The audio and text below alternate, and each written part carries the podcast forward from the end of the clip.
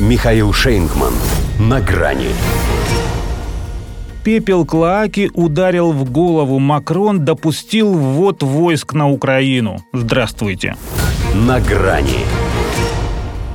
Идея ввода западных войск на Украину уже не раз пробрасывалась мейнстримом в той или иной формулировке. Но впервые их вторжение допустил президент постоянного члена Совета Безопасности ООН, лидер ядерной державы. Так уж получилось, что, к несчастью для французов, все это сошлось в неком манерном существе, неопределенной ориентации с непомерно завышенной самооценкой и бесконечной фиксацией на Путине – не хочу говорить, чтобы он победил. И губки надул, и щеки вместе с ними тоже. Сделаем, говорит, все, чтобы Россия не смогла выиграть эту войну. Тварь дрожащая, с комплексом Наполеона, решила, что право имеет.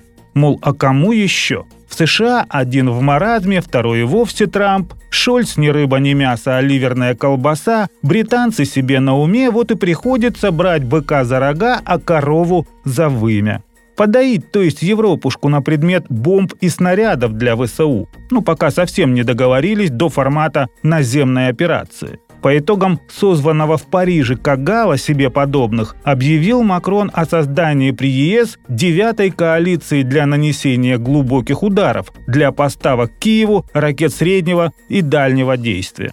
И это, как он пояснил, вообще ни разу не против русских. Никакой, сказал, эскалации, боже упаси. У нас в таких случаях говорят «мы не пьем, а только лечимся».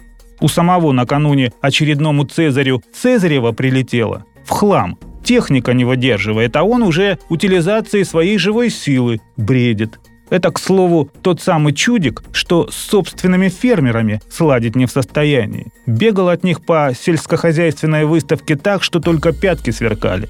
А все туда же. Макрон в поход засобирался. Правда, по мотивам другой песни. Поспел Виши в саду Эммануэля. Зачесалось у него, засвербело нечто профашистское. И ведь у него еще даже петен не вырос. Так, пятюнчик. Маршал все-таки имел героический боевой опыт Первой мировой. Этот же отхватывал по щам от всех, с кем конфликтовал. Тот во Вторую войну прислуживал истинным нацистам, этот топит за их укроверсию. Она тоже злобная и человеконенавистническая, но все-таки побочка. Впрочем, для затравки вполне сойдет. Хотя, когда мы в 45-м сбрасывали фашистские знамена на свалку истории, придавая их огню, казалось, что безвозвратно. А вот смотри-ка, ударил в голову пепел Клоаки. Пока все дружно пошли в отказ. Ну и Бонапарт не сразу сблатовал европейцев на войну с Россией. Глядит, поди Макрон, в Наполеоны а того не помнит, что потом в Париже все дружно учили русские слова. Но сейчас они даже понять не успеют, что бывает не только бистро, а еще быстрее. Авангард, например.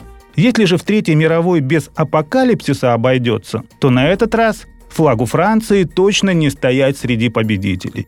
Что до исторических параллелей, то Наполеон дослужился хотя бы до торта. В честь Макрона можно назвать только крем. Во-первых, лишь прослойка, а не полноценный продукт. Во-вторых, высунется, размажем. До свидания. На грани с Михаилом Шейнгманом.